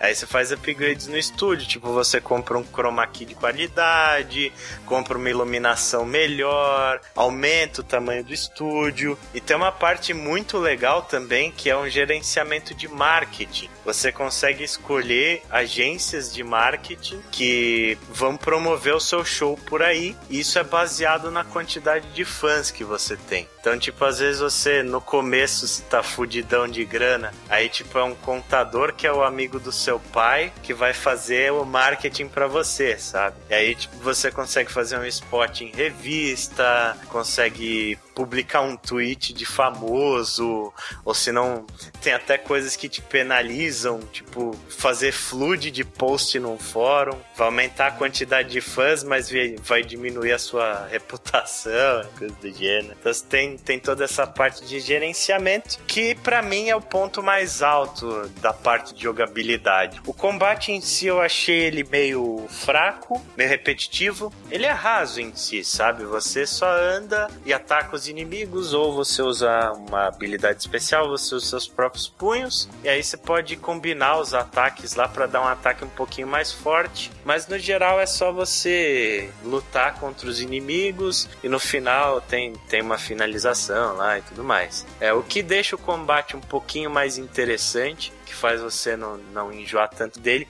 é que existem umas instruções de diretor no meio. Então você tem episódio que você precisa não deixar ninguém da equipe morrer, tem episódio que você precisa matar todos os monstrinhos secundários antes de atacar o chefe principal. E por aí vai, sabe? Ele vai criando filtros no combate para tornar ele um pouco mais profundo. Uhum. Te dá alguns objetivos, né? Sim. E tem uma Sim. história por trás, é bem legal. Tem, tem. É, o jogo ele é uma campanha, sabe? Ele não é só simplesmente ficar produzindo episódios. Ele tem toda uma história. Tem, é dividido em temporadas, os episódios que você vai gravar, eles são todos divididos em temporadas, então termina a temporada, tem alguma coisa legal que acontece. Sim. É bem, é bem bacana. As lutas com o robozão, como não poderia deixar de existir. É muito né? legal isso. Eu acho muito legal essa parte, que é tipo um minigame, é um pouco diferente da jogabilidade normal, assim, e é muito bacana. Ah, pelo que você disse também, o pessoal que gosta de jogo de, de gerenciamento de coisas assim, né? De, de empresa ou gerenciamento de recursos, vai gostar bastante também, né? Sim, cara. Eu acho que é o ponto principal dele. Pelo menos em termos de jogabilidade. Porque no geral, pra mim, é o humor e, e essa toda essa sacada que ele tem. E é isso, cara. Eu acho que Chroma Squad talvez seja o melhor jogo nacional que eu já joguei até hoje. Eu gostei muito, muito, muito mesmo. Achei muito divertido. Jogaria milhões de vezes e recomendo demais. Ele não é só um bom jogo nacional. Ele é um ótimo jogo em todos os parâmetros. Qualquer comparação que você faça. Então, fechando esse nosso longo bloco de jogos que andamos jogando, nosso estagiário, Vitor, o que, que você anda jogando? Então, tem jogado um joguinho aí que saiu um pouquinho agora das mídias, né? Porque já lançou tem um tempinho, mas que foi muito bem falado, muito bem criticado, que é o Far Cry 4, né? Hum, Então, é, para começar, vamos falar um pouquinho da história dele, que pra mim foi é o ponto principal do jogo, assim. É, você toma controle logo no início do jogo de um personagem que ele é nascido na, Cira- na cidade de Kerati, lá no Nepal, que é onde se passa o jogo.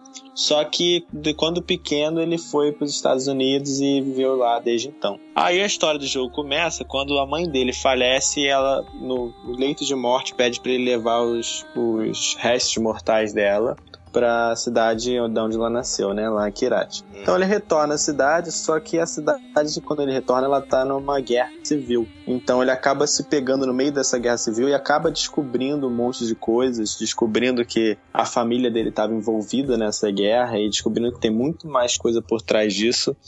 E você começa o jogo a partir daí, então. Em questão de jogabilidade, assim, eu, eu achei que o Far Cry não deixou nada a desejar, assim. Em questão de você ter a liberdade dos movimentos, a fluidez, os controles são muito bem definidos, eu gostei muito desse ponto. E é aquele ponto principal que a gente falou mais cedo do The Witcher, né, cara? É um jogo de mundo aberto, o mundo é enorme e pra quem gosta desse tipo de coisa é um prato cheio, né? Sim, sim. Ele é um FPS, né? No geral, acho que é bem característico da série já, acho que se tornou uma marca. É sempre um ambiente meio natural, assim, tipo uma. É, selvagem, né? Selvagem, exatamente. Um dos pontos principais do jogo, assim, também são os animais, né? Sim, tem uma doninha maldita que te mata e você não consegue acertar uma porra de um tiro nela.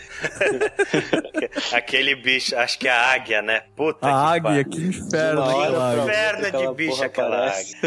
Só escuta o gritinho dela e fodeu. Mas assim, eu acho que tem um, um ponto, né? Eu joguei. Eu joguei o 3 bastante. Sobrevivi às duas ilhas, né? Uhum. É, joguei essa terceira ilha que eles lançaram. E assim, eu achei bem legal o jogo. Eu achei que eles não cometeram alguns erros que eles cometeram no 3. O 3 ele se apoiava muito no carisma do vilão, Uhum. né? Que era o Vaz. Que foi uma coisa excepcional. Aquilo a gente pode falar que foi fantástico de verdade. Sim. O Vaz foi foda. Cara, eu não, não acho que o Pagamin conseguiu ter o mesmo impacto que o Vaz tem. Ele pareceu muito ser tipo, vamos fazer igual porque funcionou no primeiro. Sim, sim. É, Entendeu? Aí- isso mas isso me aí que decepcionou tá. um pouco no jogo. Esse é, esse é o um ponto positivo e negativo do jogo. Por quê? Negativo pelo que você falou, que chegou a ser um pouco uma coisa repetitiva, assim. Agora, por exemplo, pro meu lado, que comecei a franquia pelo Far Cry 4, foi uma coisa fantástica.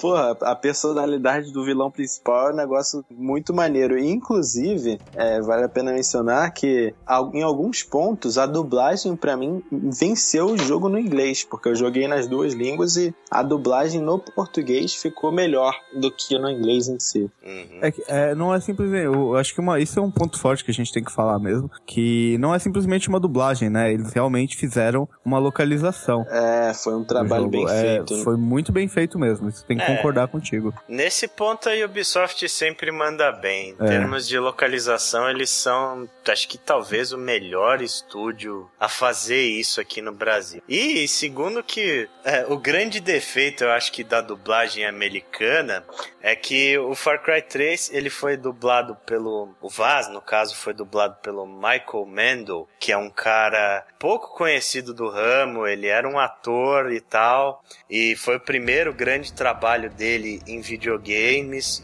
E, porra, o cara surpreendeu tanto assim. A gente até fez um podcast sobre Far Cry 3 que a gente falou sobre isso.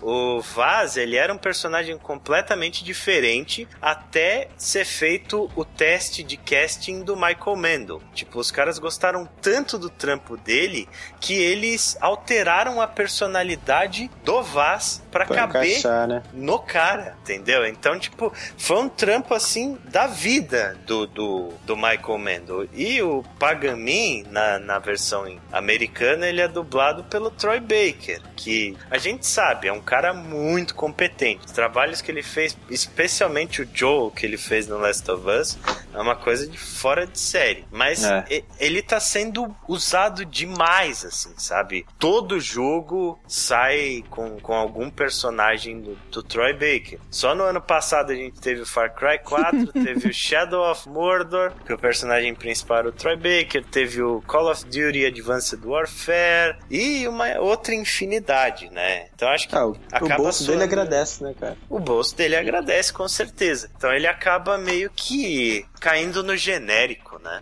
É. Sim, com certeza. Voltando pro Far Cry, Uhum. né? Eu, eu acho que o ponto forte é que ele consegue resgatar as mecânicas do 3 e melhorar, né? Você tem o helicóptero, você tem uma série de coisas bem legais. Você tem as armas, você tem a própria jogabilidade que você disse, é muito boa. A história dele, eu, eu, eu ainda acho que, tipo, é boa, não é uma história ruim. Mas Eu- deixa eu- a desejar um pouco, né? é, não, eu acho que eu fiquei decepcionado com o vilão porque tava com o Vaz na cabeça. Se você, se jogar o 3, você joga o começo do 3, você vai ver que o Vaz é, é foda. E, cara, uma coisa que eu achei demais, cara, foi o lance do final em 15 minutos. Pra mim aquilo. Foi genial. Isso foi, isso foi muito legal, cara. A gente vai deixar na descrição do post também. O pessoal ver o final de 15 minutos de Far Cry 4. Mas aí, o que, que você achou do jogo no geral, Vitor?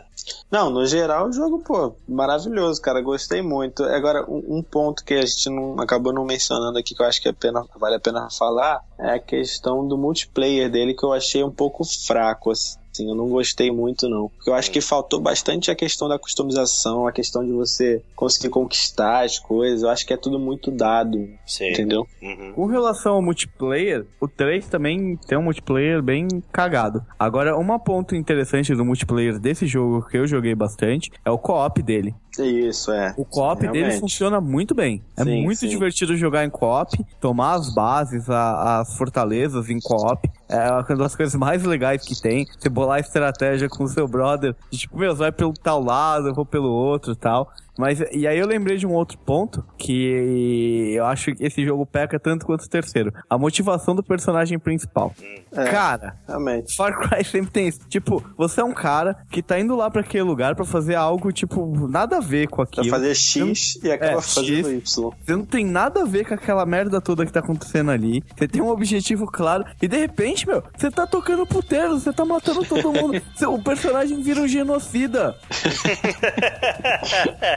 Mas é, tipo, verdade. meu. E é é uma por isso que eu gosto do final de 15 minutos. Ele faz todo sentido. Não, É, o final, sim. o final de 15 minutos é o final mais correto do jogo. Uhum. É. É o final que faz mais sentido, cara. Ele vai lá, faz o que ele tem pra fazer e acabou o jogo. É Sim. aquilo que o cara faria. Meu, ninguém entra num lugar e começa uma guerra. O 3 ainda é pior. Sim, o 3 é bem pior. Esse Porque o daí. seu personagem é um playboyzinho de merda e, tipo, ele vira o Rambo, velho. É, esse daí o cara ainda faz parte daquele mundo de certa forma. Exato. Mas É, assim, era cara. uma coisa que tava escondida. É, mas mesmo assim, cara, não, ninguém começa uma guerra. Eu entendo que tem que ser tudo em prol, é um jogo, pá, senão não tem jogo e tal. Mas, meu, Tinha que ter uma Os caras- narrativa desse É. ponto um pouco melhor, né? exatamente, os caras se esforçam tanto pra fazer uma história, pra criar um vilão bacana e tal. Porra, cria uma motivação melhor pro personagem. É, com certeza. Game Show! Game Show, então, Proto? Vamos lá, estamos em quatro comigo, né? Isso. Uhum. Explique as regras novas do game show. Greg se foi. O Greg se foi. Então, como que será o jogo? O tema desse jogo são jogos nacionais. Então, são perguntas sobre curiosidades, estúdios e jogos que, que saíram no Brasil. A mecânica vai ser inspirada em O Limite. A gente vai fazer três rodadas de perguntas. Então, cada um vai responder três perguntas. As rodadas valem um, dois e três pontos. Então, as perguntas da Ah. primeira rodada valem um ponto, as perguntas da segunda rodada valem dois pontos, terceira perguntas da terceira rodada valem três pontos. Depois disso, todos os pontos são revertidos em votos. Tá bom. Todos vocês vão colocar seus votos aqui nessa urninha, que vai ser uma. Chacoalha a urna, chacoalha a urna. É, eu vou chacoalhar a urna depois. Vocês vão colocar seus votos aqui na sua urna, na urna, que na verdade é essa planilha do Google Docs que eu tô passando pra vocês agora. tá? Moderna essa urna, hein? urna digital. Vocês vão colocar um voto para cada ponto que vocês têm. E os votos são para eliminar o jogador. Então, quem tiver menos votos no final do jogo, ganha. Então, no final, vai ser, vai ser isso. Cada um vai colocar os seus votos na urna Uhum. e eu vou puxando os votos um a um. Quem no final do jogo tiver menos votos, ganha. A parte interessante é que vocês também podem votar em mim, porque se eu tiver menos votos que todo mundo, eu ganho o jogo. E o que acontece com quem perder? Quem for eliminado com o maior número de votos, né, vai ter que pagar uma prenda, um castigo aí de quem tiver o menor número de votos. Beleza. Cara, beleza. Beleza? Tô sentindo que vai sobrar pro estagiário.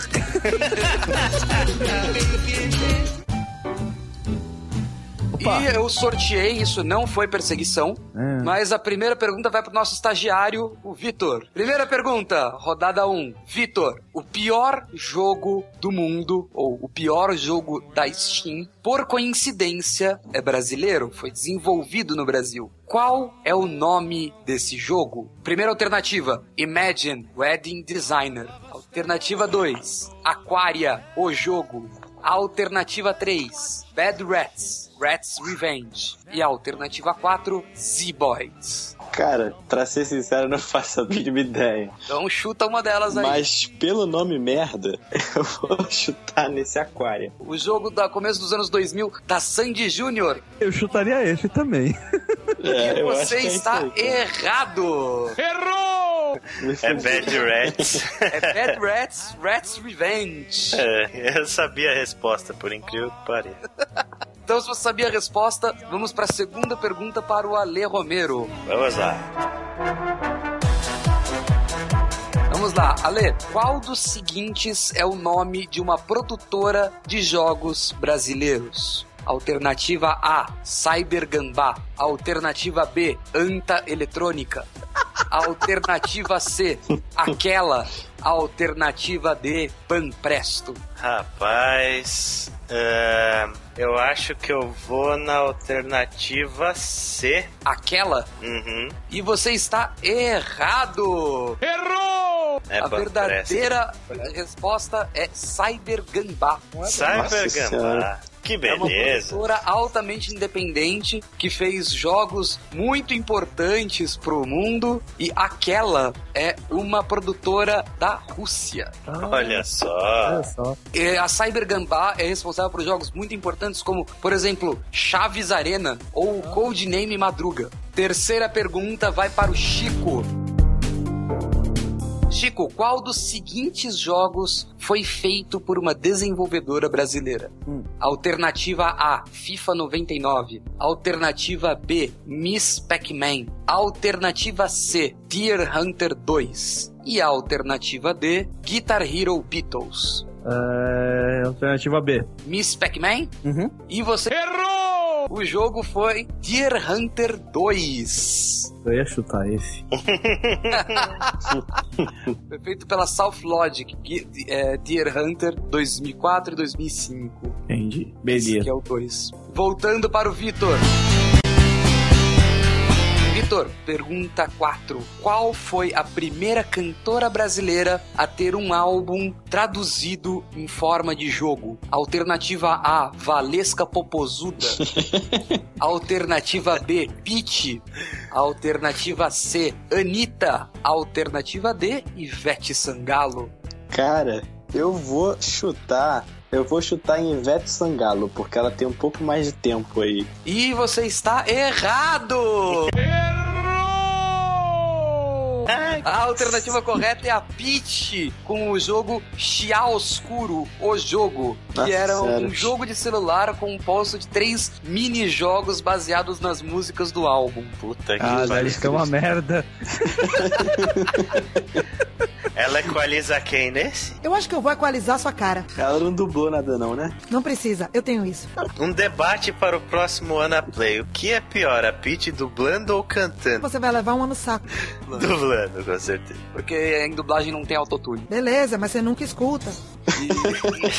Cara, a gente pode Ale. ser fã da Peach, sabia? Tenho pena de você. Ouvinte nosso que é fã da Peach. Eu decido depois se eu mantenho isso ou não na edição. Meu pai ganhou do Shinnok. Vai depender se eu jogar Mortal Kombat no dia ou não.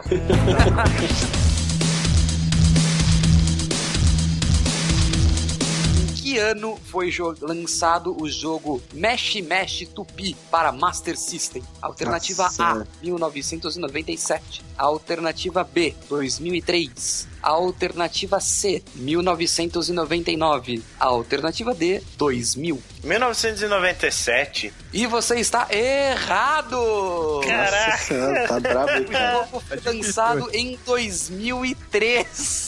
Caralho. Cara, pra Master System. Pra Para Master Master É que System. toy, né, velho? Até hoje, se você for na, nas lojas americanas, você acha né, aqueles Master System e Mega Não, cara, nem na loja americana, agora foi pra casa e vídeo. Aí, ó. Perfeito. Tá. Então, todo mundo com zero pontos até agora. Uhum. E vamos lá, Chico, vamos ver se você muda isso. Chico, qual dos seguintes jogos é o primeiro da sua série? Tá. Alternativa A, Sun Power Footballer. Alternativa B, Taekwondo. Alternativa C, Turma da Mônica na Terra dos Monstros. Alternativa D, Xuxa e os Duendes 2 no Caminho das Fadas. A Xuxa dos Andes 2. Eu vou dos E você está correto!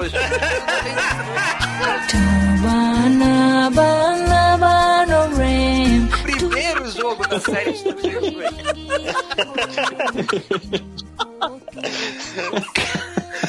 Parabéns. Não, fui no Chico. menos óbvio, cara. Eu fui no menos, Cagado, menos né? óbvio. Eu- Parabéns, eu, eu, cara. Não é possível que tenha um jogo com o número 2 no negócio. E eu sabia que o da Mônica, o primeiro é o Castelo do Dragão. Eu Eu, ganhei que dois pontos, é isso? Você ganhou dois pontos. Tá bom. Eu acho que como ninguém tá acertando nada, eu vou fazer quatro rounds nessa aqui. Beleza, Ah, justo. por enquanto eu estou decidindo quem vai se fuder.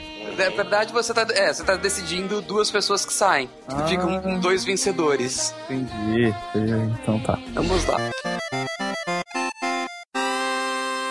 Pergunta número 6 para o Vitor. Vitor, pergunta capiciosa. Qual dos seguintes jogos brasileiros tem o maior score no Metacritic?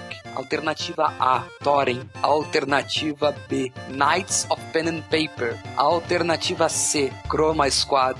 Alternativa D, e eu não tô zoando, esse jogo foi feito no Brasil, Michael Jackson The Experience. Porra. Cara, eu vou chutar de Knights of Pen and Paper. E você está errado! Errou! Knights of Pen and Paper, no momento dessa gravação, tem um Metacritic de score de 66, enquanto Chroma Squad tem 75. É, Chroma Squad. Ali tá mais por dentro do que eu. Eu falei hoje, pô, o melhor jogo brasileiro que eu já joguei. Vamos lá, Lê. Se você está se sentindo confiante, então vamos ver a sua, o seu conhecimento underground aqui.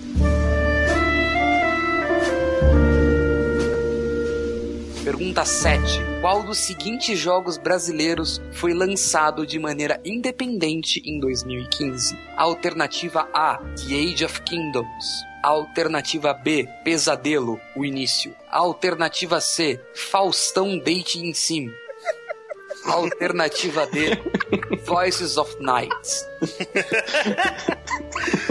Ai, cara. Bota no Faustão, cara. Você viu que eu botei na Xuxa e deu certo, né?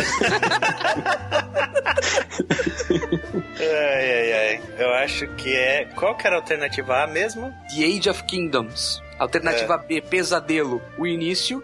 Alternativa C: Faustão Dating Sim. E alternativa D: Voices of Night. Eu vou na alternativa A, The Age of Kingdoms. E você está errado! O jogo é Faustão Dating Sim.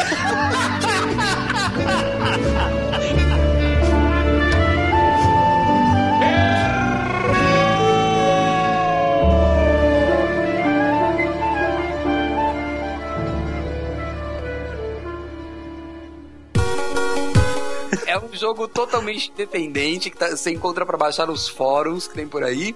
Mas The Age of Kingdoms que você selecionou é um jogo de verdade que vai sair pela Energy Studios, mas é em 2017. Pô, eu acho que o perdedor tem que jogar Faustão Dating Sim. Ai, ai, vamos lá, Chico que está na liderança no momento. Chico, então vamos ver qual é a sua capacidade de prever o quão ruim. É o da Angélica, é o da Angélica.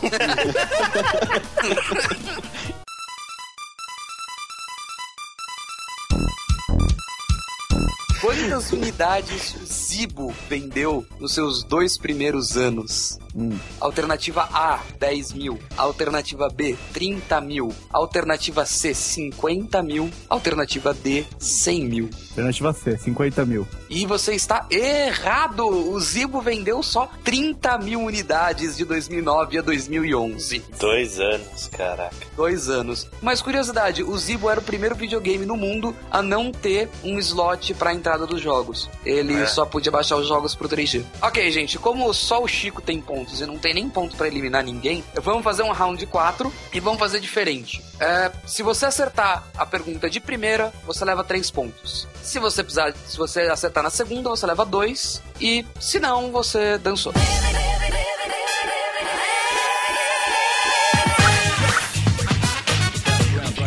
Victor, qual dos seguintes jogos brasileiros realmente existiu? Zibo Extreme Holyman, Zibo Ultimate Chaves, Zibo Sports Taco ou Zibo Sports Capoeira? A gente já falou desse jogo nesse podcast. Essa pergunta foi direcionada pra mim mesmo, cara. Jesus. E aí, Cara, eu, eu, eu vou no mais óbvio porque eu acho que é o mais. É o que tem mais a ver. Zibo Capoeira.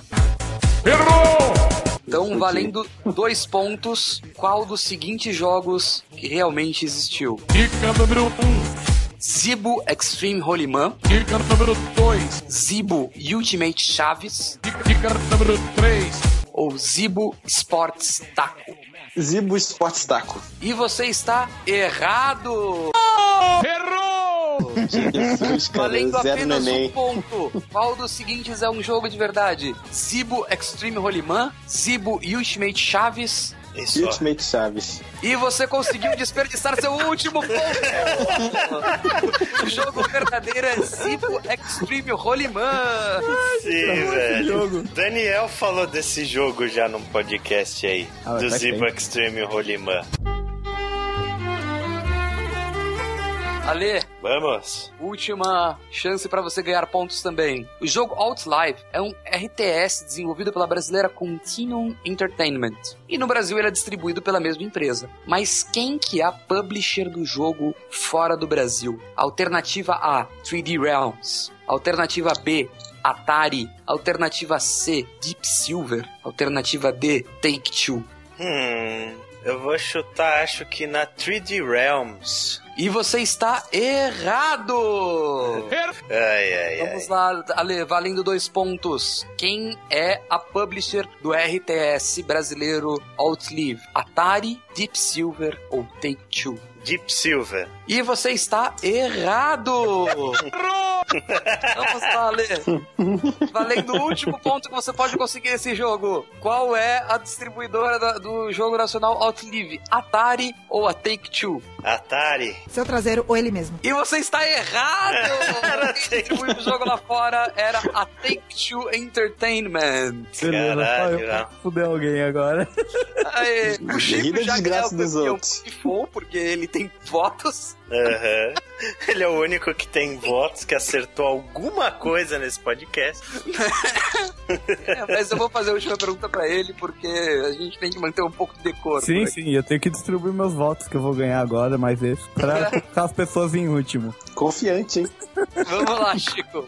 Valendo três pontos. Hum. O Brasil não é conhecido por ser muito inovador em jogos. Mas teve uma mecânica que foi desenvolvida no Brasil que foi única no mundo na su- no seu lançamento. Uhum. E depois foi copiada. Mas que mecânica é essa? Alternativa A: interação entre um jogo mobile e um programa de TV. Alternativa B: a cobrança semanal por jogos de celular. Alternativa C: mundos infinitos em jogos. Alternativa D: jogo multiplayer de luta em celular. Hum, alternativa D. Jogo multiplayer de luta em celular e você está errado!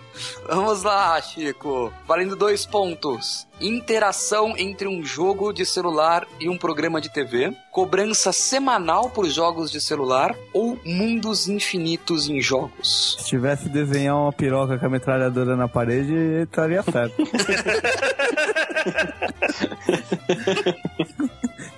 eu vou na A. Interação entre um jogo mobile e um programa de TV. Aham. E o Chico leva mais dois pontos, colocando ele em posição pra escolher quem ganha o jogo e quem perde. o jogo em questão era My Big Brother, onde você tinha um Big Brother Tamagotchi e você podia votar no Big Brother em 2005. Bom, eu tenho quatro pontos.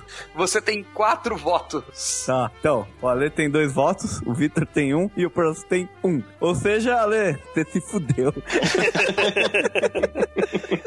Tá. Faustão pra ler. Não, não, não. O, o castigo do Ale vai ser jogar um MOBA e a gente vai gravar um vídeo do Ale jogando MOBA. Puta que pariu, que beleza. Escolhe aí, Ale. LOL Pode escolher, Dota? pode escolher, pode escolher até o novo Heroes of Storm. É, tá. Eu vou ver qual é mais amigável um pouco pra quem nunca jogou essa tranqueira. Então teremos vídeo de Morba no Anaplay. Meu Deus do céu. Olha só, hein? E eu gostaria de dizer que esse foi o nosso game show com o menor score possível.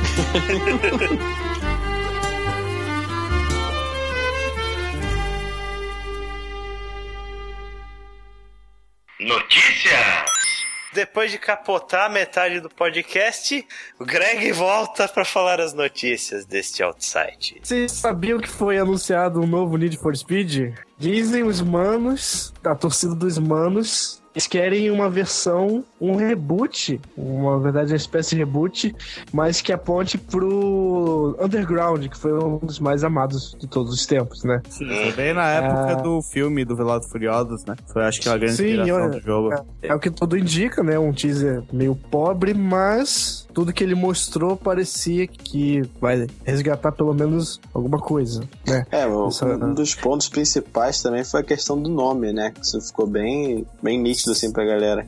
E não, não é desde agora que eles estão buscando coisas dos Need for Speed passados, ou brincando com nomes. Já tivemos o Hot Pursuit, o Most Wanted. É, tá regredindo, né? Agora Need for Speed só, né? Mas o grande que dessa notícia não é exatamente sobre o lançamento, o anúncio dele em si. É que assim como o The Crew, ele vai exigir uma conexão online permanente, mesmo com o modo single player do jogo. O cara não aprende, hein, velho? Oxi. E eu vou te falar, É. provavelmente isso é uma tendência do mercado agora. É. É, Não sei, cara. É a EA. É a EA. É, É, Eu confio na EA pra ser- fazer bosta. A EA tava Uhum. quietinha no canto dela, né? Tipo, fora dos holofotes por esse tipo de coisa. Eis que eles resolveram voltar de forma triunfal. Estavam tristes que Eu tô não estavam sendo chamados a atenção. Uhum. Tava com inveja da Ubisoft. O que resolvem falar é merda, então já, se já começou por aí, já, já é pra ficar com o pé atrás a respeito do jogo, né? É, com certeza. Mas assim, é, é, vamos tentar falar também no, no contraspecto. O que você acha que pode trazer de benefício nesse ponto? Deixa eu pensar. É, cara, o meu, não, o meu ponto é que se eles vão colocar um negócio de conexão online, a, minha, a primeira impressão que eu tenho, jogo de corrida, conexão online permanente, provavelmente vai ser aquele mundão aberto e vai ser um The Crew 2. É, Vai mas ser, foram, tipo, foi praticamente o que eles cara. disseram, que o mundo é aberto, o mundo noturno é aberto e com todo mundo rodando por É, e aí. eles falaram, eles falaram com uma energia, como, como se nada disso tivesse sido feito antes, ou no Most Wanted deles, ou no Rivals, ou no The Crew. E Tenho duas eu acho que palavras pra vocês. Sim, City. Sim, É, né? já diz muito. Diz muito. Cara, de bom eu só vejo pro lado deles, né? Que vai ser difícil o pessoal é, piratear a parada. É, bom pra eles, né? Pra gente, talvez não. Você vai ter que ter sua conexão firme, ao contrário da minha hoje nesse, nessa gravação desse podcast. É, e- e outra coisa também é, que é chata nesse ponto é a questão de como ele é ligado sempre na, na internet, o jogo é online o tempo todo. É, num, período de tempo ele vai ter que ser desligado, né? Por causa dos servidores. Sim, é mais um jogo descartável. É, com uma vida com útil. esse Posterioridade, né? Sim. Porque eu, inclusive, tava lendo uma matéria sobre um dos Need for Speeds que vai ser desligado agora. Não lembro qual que é. World. É o Need for é Speed esse World. jogo, esse jogo, se eles desligaram, acabou o jogo. Já era. Você pode pegar o seu CDzinho CD e tacar no fora. lixo. Sim, é. Não pensam nem um pouco no fator histórico, né? Que vai ser uma coisa que vai ficar só lembrada pra trás, o que dificulta, deixa mais nebuloso ainda o legado de uma franquia É, com É certeza. assim que eu me sinto com Titanfall, com duas mil pessoas conectadas no jogo ao mesmo tempo, Uhum. No mundo inteiro. E é o futuro que É. vai ter Destiny, é o futuro que vai ter Sim. The Crew e tantos outros jogos, né? Final Fantasy XI. Final Fantasy XIV, exatamente. E por É, aí é. a lista vai, é É, extensa. estratégia da empresa. Ok, então, Need for Speed novo aí. Mais informações provavelmente devem vir na E3. Sim. E aí a gente comenta a respeito disso. Próxima notícia. Uma notícia que deveria ser boa. E ela é na realidade, porém a internet consegue estragá-la. A nossa famosa EA, dessa vez acertou, fez um- uma coisa positiva, anunciando que FIFA 16, o próximo título da franquia, terá seleções e times de futebol feminino pela primeira vez na história. Isso é muito legal. Eu vi uma entrevista com o Giliardi Lopes, que é um produtor da série que é brasileiro, ele falando que ele se sente extremamente orgulhoso disso, que em oito anos de, de produtor de FIFA é a coisa que ele mais se orgulha de ter feito e que, tipo, principalmente as mulheres que trabalham no, no estúdio produtor, sabe? Estão muito contentes com essa adição. É uma baita Com certeza, né? Tem que ser comemorado, velho. É, Sim. tipo, pô, É, e é é. aquela coisa, né? A gente tem que esperar que, que dê certo e que seja bem feito, porque aí vai, vai crescer bem mais nos próximos lançamentos. né? Sim, com certeza. É muito importante para as mulheres que jogam videogame, é muito importante para as mulheres que produzem os jogos. E é uma coisa que ninguém tem a perder, porque isso não vai alterar de forma alguma o jogo para quem joga com as seleções masculinas. E outra coisa, né, cara? O futebol feminino feminino é uma coisa que vem crescendo cada vez mais, não só nos videogames, mas no mundo. O futebol Sim. feminino é uma coisa que tem recebido o maior destaque. Inclusive, de repente, um jogo do tamanho e com a exposição de um FIFA consiga aumentar a audiência do futebol feminino, né? De repente, começa a crescer o interesse das pessoas pelo esporte. Então, isso Pode pode, ser importante pro próprio esporte. Sim, verdade. Uhum. Só que aí a gente tem os espíritos de porco, né? É, come em qualquer canto. E a notícia, ao invés de ser muito comemorada, sofreu um backlash violento de pseudo-fãs da franquia que criticaram muito e foram extremamente machistas. Inclusive aqui no Brasil a gente teve uma matéria do G1 publicando tweets de pessoas falando que vai, ia ter chutão na canela por causa dos times femininos, que o FIFA 16 ia abolir a regra do impedimento. E, em inglês, né? Em inglês o backlash foi maior ainda. Pessoal falando que mulher não, não conseguia jogar, não tinha capacidade de jogar futebol. Então por que é que existiam times femininos no FIFA e tudo mais? É, é uma escrotidão muito grande. O trailer que, que apresentava as seleções femininas teve uma quantidade absurda de dislikes. Me causa repulsa esse tipo de coisa. Cara, com é- certeza. É babaca, né, cara? Tá cheio É porque cara. é, é uma coisa desnecessária, cara. Isso não iria alterar, em, como você falou, em nada no jogo. É, é só um- uma adição e uma puta adição, né, cara? E outra, cara, se É o um- cara não quer jogar com o time feminino, não joga, cara. Não usa. simples, tipo, é ele tem a opção de escolher lá. Vai ter todos os times que ele gosta de jogar. Tem o Barcelona, vai ter tudo lá, cara. Não pega o time feminino. Porra, mas Sim. não vem desrespeitar. É, É, acho. e Editorialismo do caralho. É, cara. nessa entrevista do Giliardi Lopes, ele falou e tal que eles tiveram que trabalhar bastante, inclusive nas mecânicas do jogo, para diferenciar, por exemplo, movimentação entre homem e mulher. Falaram que a mecânica de cabelos do FIFA sofreu um upgrade considerável por causa do futebol feminino. Passou a existir, você quer dizer? Legal. Pois é, então, porra, você vê que, que isso é uma coisa que realmente só adiciona que não vai subtrair em nada, cara. Sim, Então, com certeza. então parem de ser escrotos, né? Não, não sejam babacas. As pessoas, você tem sua opinião, beleza, cara. Mas, meu, se a sua opinião não vai acrescentar em nada e não vai, meu, ajudar ninguém, guarda ela pra você. É, exatamente. aí. Tipo, e outra, tipo, agir com preconceito, agir com um hater, esse tipo de coisa, cara, não ajuda ninguém, fique claro. Só atrapalha, só cria violência de certa forma, meu, só cria conflito. E- então não ajuda ninguém, então guarda pra você. É Isso aí, com certeza. Então, ó, parabéns pra equipe FIFA, parabéns pro Giliardi Lopes, pra todas as mulheres envolvidas no processo. É, eu não comprei FIFA 15, apesar de eu ser um jogador de FIFA, eu não comprei pela falta dos times brasileiros. E essa edição eu vou comprar com certeza pela adição dos times femininos e também pela volta dos times brasileiros. Então continuem assim. Parabéns, parabéns de verdade pra equipe do FIFA.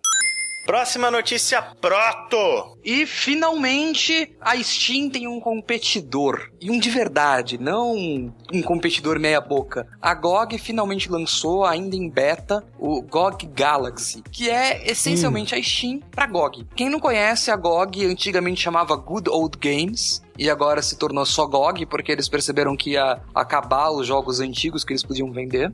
Aí. E eles fizeram agora um sistema tipo a Steam. Então você pode entrar lá, baixar o sistema, instalar e comprar seus jogos e jogar eles por ali. Você vai ter sua listinha de amigos, você tem sua wishlist. Só que o grande diferencial da GOG sempre foi que você não tem DRM. Quando você compra o Uhum. jogo, você pode baixar o jogo, e insta você baixa o executável, instala, você faz o que você quiser com ele. Você instala no seu desk, no seu notebook, no computador da- do escritório.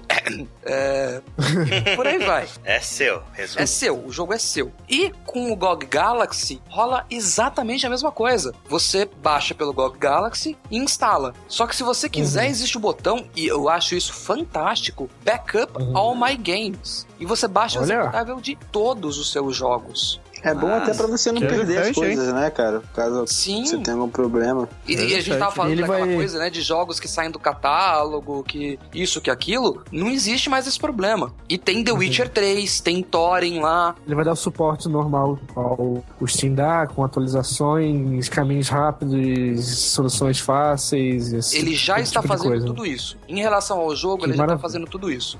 O, o siste- os jogos atualizam normalmente, o sistema se atualiza sozinho. Ele ainda não tem overlay com chat, busca automática, e, mas ele já tem Uhum. uma coisa, por exemplo, que a Steam não tem e que eu sinto um pouco, um bocado de falta nos jogos mais antigos, que é acesso aos manuais de maneira fácil. Uhum. Então, Uhum. ele, se você compra um jogo, por exemplo, eu comprei um jogo que é Tex Murphy. Esse jogo é antiquíssimo. Você precisa do manual pra jogar ele. É. E tem um manual em PDF ali que eu posso scrollar sem nenhum problema. Uhum, Eu tenho o meu Green Fandango aqui que eu posso jogar também. O mais interessante, o Green Fandango, eu não instalei pelo GOG. Eu instalei, eu não instalei pelo GOG Galaxy, eu instalei pelo download normal deles, mas ele tá aqui sendo atualizado normalmente. Aham, hein? deve É ser muito legal você, você jogar com o seu tablet do lado. Mas acho que tem uma alternativa também, né? O Steam no PC, acho que é uma boa, cara. É, é sempre É. bom ter um concorrente. É, Com todo certeza. forma monopólio é ruim. Hoje o Steam tem monopólio, de certa forma. O único concorrente que eu acho que é grande é o Origin, né? Que, cara. Tá, desculpa, não. É bem bonitinho e ordinário. Bem bonitinho e ordinário. Não, não, peraí, Peraí. bonitinho onde, velho? Ah, eu acho, mas ele é muito ordinário. Você não tem nem gift. Eu comprei ah, uma vez. Comprei não, acho que deu o The Saboteur. Eu queria ter um amigo, Felipe, abraço Felipe. queria dar esse jogo pra ele que ele gosta. Não pude dar o jogo. Apesar da Steam não deixar muito a desejar, porque a Steam é uma ótima plataforma, isso é muito bom pra, pra gente que é cliente em si, porque essa competitividade sempre traz benefício pro próprio consumidor, né? Sim, Uhum. com certeza. Sim, E, e outro recurso que eu vi interessante também da GOG é o tal do rollback, que ainda não tá valendo, mas que vai passar a valer. Que você muitas vezes tem vários jogos uns updates que vêm com falhas. Então você, com esse recurso, você pode voltar para a versão anterior até que o jogo conserte com uma versão mais nova. Sim, isso é Nossa, isso é fantástico. fantástico. Eu já tive vários problemas com isso. E É. o, o GOG, ele tá fazendo coisas fantásticas, por exemplo, você pode jogar qualquer coisa offline, porque Sim. afinal de contas, ele é um, um cliente offline testado na tua máquina. Então você não depende de conexão. Não é que nem Steam que fica parcialmente limitada. E uma É. coisa que eu gostei muito, e eu ouvi mais gente que também gostou dessa, dessa história, é você pode desligar os achievements. Bom. Você pode simplesmente falar, não, não quero achievement em nenhum jogo. Ele fica quieto. Ele nunca mais fala nenhum, dá nenhum achievement pra você. E é como se nunca mais existissem os achievements. E de novo, é absolutamente opcional. Você pode continuar, continuar baixando normalmente da- do site. Mas é isso, tá disponível pra todo mundo já? Tá em beta? Como é que tá? Tá em beta, mas tá disponível pra todo mundo já. Eu tive a sorte de conseguir ele um pouquinho antes da- de todo mundo. E foi muito legal, porque naqueles três dias que antes de liberar para pro beta aberto, ele atualizava todo dia o tamanho inteiro dele. Era muito engraçado. Ele tem uns 50, 60 mega e todo dia ele baixava 50, 60 mega de atualização. Mas Bacana. é isso, ele tá funcionando bem e funciona tão bem quanto o Steam. Ele aprendeu muito bem com o Steam e tá aí. E já tem The Witcher lá, você pode comprar lá. Bacana, Fechado. legal. Show. Então tá, fica a dica aí, GOG Galaxy. A gente vai deixar o link no post pra quem quiser acessar. Steam que se cuide. Aliás, desculpa, um último detalhe que eu esqueci de falar, perdão. Isso é importante. O GOG tá fazendo pra habilitar crossplay multiplayer entre o GOG e a Steam. Massa. É, isso é interessante também. Então a Steam que se cuide.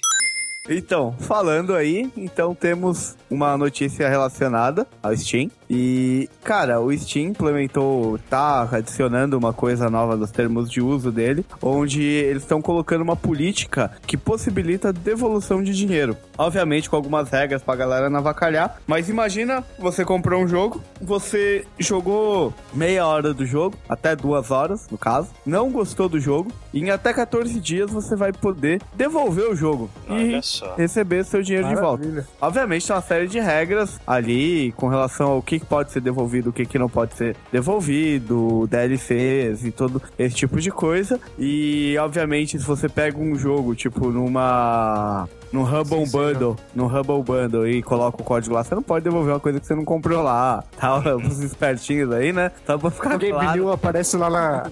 O Game New aparece lá na instituição de caridade, ó. Tem que tirar esse valor aqui do que pediram de volta o jogo, então vocês não têm direito a essa caridade aqui. O pessoal tá sempre querendo bolar, né, cara? Pelo amor É. de Deus. Eles criaram essa política, é uma coisa boa, é uma coisa que, sei lá, parece ser uma melhoria que tá simplesmente pensando na satisfação do cliente. Isso é Sim. importante, né? É. Sim. E é, Justamente pra quem. para quem baixa o jogo, compra o jogo e o jogo não funciona direito no computador, sabe? sim, é uma Isso. Ah, é. Esses são os problemas. Eu acho que isso vai baixar bastante a pirataria também. Porque É. eu vou ser honesto, eu pirateei muito jogo pra ver, cara, não faço a menor ideia se isso daqui vai ser bom e eu não quero afundar 60, 80, 100 reais nisso daqui. Eu quero ver se isso daqui é bom. Exatamente. Pirateava e depois comprava. Ah, e o É. jogo, o dinheiro ele vai ser devolvido na, na forma da na plataforma que você pagou. né? Então você pagou no cartão de crédito, vai rolar um chargeback no seu cartão, esse tipo de coisa. Caso, Que legal, último é. Caso, eles não consigam realizar por algum motivo de problema no cartão ou problema pra conseguir fazer a devolução do dinheiro na sua conta. Eles vão. Vai, ser- vai ser colocado dinheiro na sua Steam Wallet, né? Que é a sua carteira dentro do Steam. Ah, isso é bom. Perfeito, cara. Achei uma notícia assim excelente. Como o Proto falou, isso é mais um incentivo para quem quer deixar a pirataria totalmente de lado.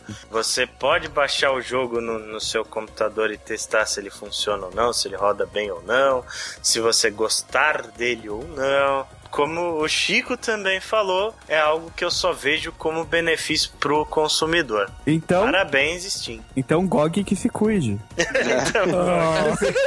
Mas Olha aí. Olha a concorrência fazendo bem Só- pra coisa aí. sim. É, pois é. Só adicionando ao que o Chico falou, que tem diversas regras para devolver o dinheiro, tem, tem diversas regras, principalmente essa das 2 horas e 14 dias, mas eles falaram, se tiver qualquer outro, se você tiver quebrado essas regras e tiver qualquer outro problema, tenta fazer, a gente vai olhar a sua situação. É, eles vão, você pode mandar pros admins lá da brincadeira e eles vão analisar a situação específica e entender se é um caso de devolução ou não. Última notícia desse extenso outsite, Greg. Então, falando em fazer o povo feliz, chegou a hora da Nintendo fazer o Brasil feliz. Opa, vamos Vocês lançar se de lembram novo os que- consoles aqui, né? É, né? Hum, Só que não. Não sei se vocês lembram, alguns outsites atrás eu tinha afirmado que a NC Games ia pegar o bastão da distribuição de coisas, jogos da Nintendo aqui no Brasil. Não sei como isso ainda se, se desenrolou, parece que ainda não tá satisfatório ou não rolou. Mas os amigos estão sendo trazidos sim pela NC Games pra cá pro Brasil. Inclusive, eu já olhei na página da NC Games e já tem já um, um extenso catálogo. Acredito que não todos, eu não conheço. É, eu comecei a me perder nos amigos, nas edições que foram saindo depois da primeira leva. Mas tem bastante, acredito que seja só os da primeira leva. Só que tem um pequeno detalhe nessa história. Os amigos, É. aqueles lá que nos Estados Unidos custam 17 dólares, né, cara? Bem Sim, baratinho, né? 42 reais, né?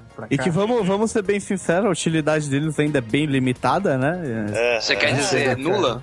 que é um bonequinho, é um bonequinho de plástico, É, é, basicamente. o, é o memory card de luxo. É uma memory card de Então, luxo, né? Sabe esse amiibo aí, colega, cara ouvinte? Esse amiibo da NC Games tá vindo pra cá por 150.